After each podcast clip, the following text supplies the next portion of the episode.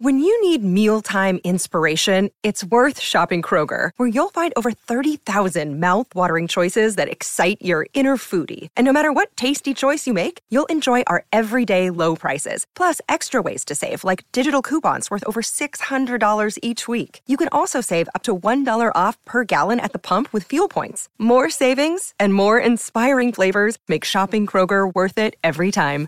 Kroger, fresh for everyone. Fuel restrictions apply.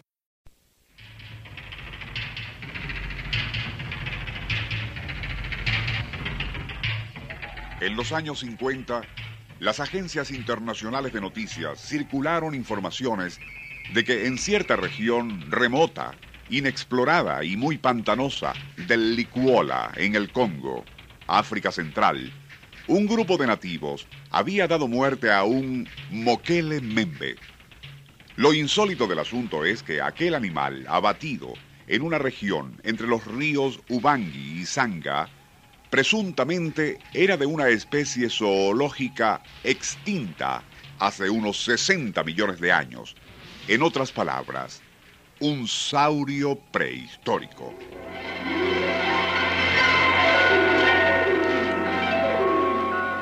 Nuestro insólito universo. Cinco minutos recorriendo nuestro mundo sorprendente.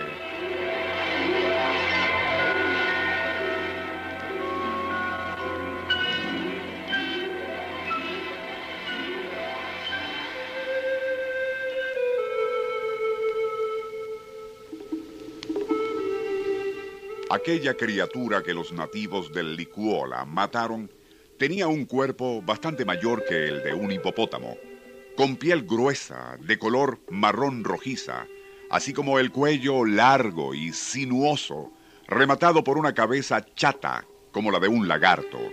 En otras palabras, algo muy parecido a un saurópodo.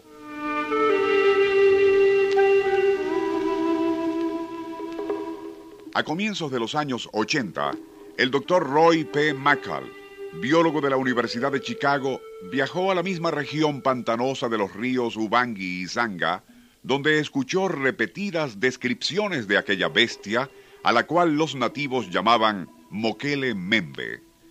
También se enteró de que ya en 1770, misioneros franceses habrían detectado en el mismo sector huellas típicas de un brontosaurio, animal prehistórico que proliferó en el continente africano y extinto desde hace unos 50 millones de años.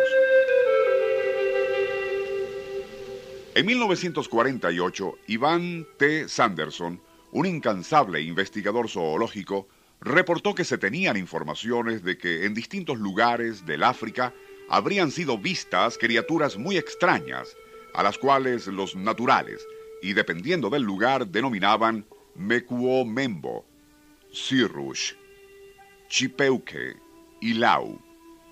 Todas las descripciones coincidían con las del presunto saurópodo llamado Mokele Membe por los naturales en la región del Licuola. ¿Es posible que existan animales prehistóricos en las tupidas zonas pantanosas del Congo?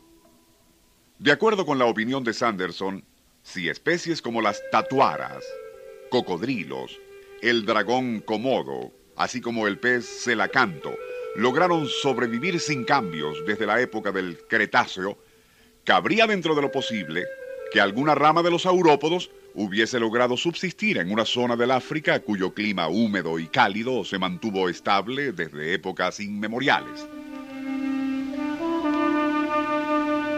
En 1987, el doctor Otto Schulz divulgó a la prensa en Frankfurt que durante una exploración en zonas muy remotas de Mozambique se hallaron unas 180 libras de fragmentos que parecían conchas de huevos con gran tamaño.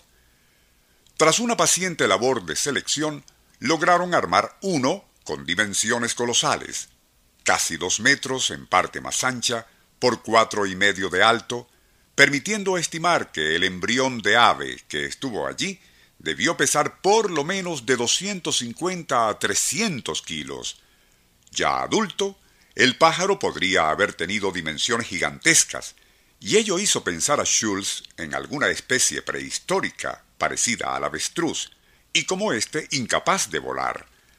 Lo curioso del asunto es que aquellos fragmentos de huevo, aparentemente de épocas muy remotas, en realidad, tras ser sometidos a pruebas radioactivas, no tenían más de 100 años, algo que según el doctor Schulz sugiere que hace solo un poco más de un siglo existió en Mozambique una especie considerada como extinta.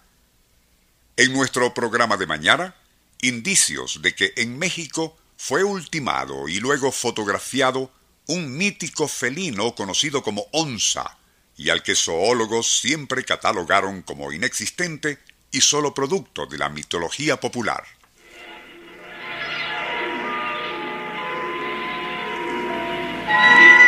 Nuestro insólito universo.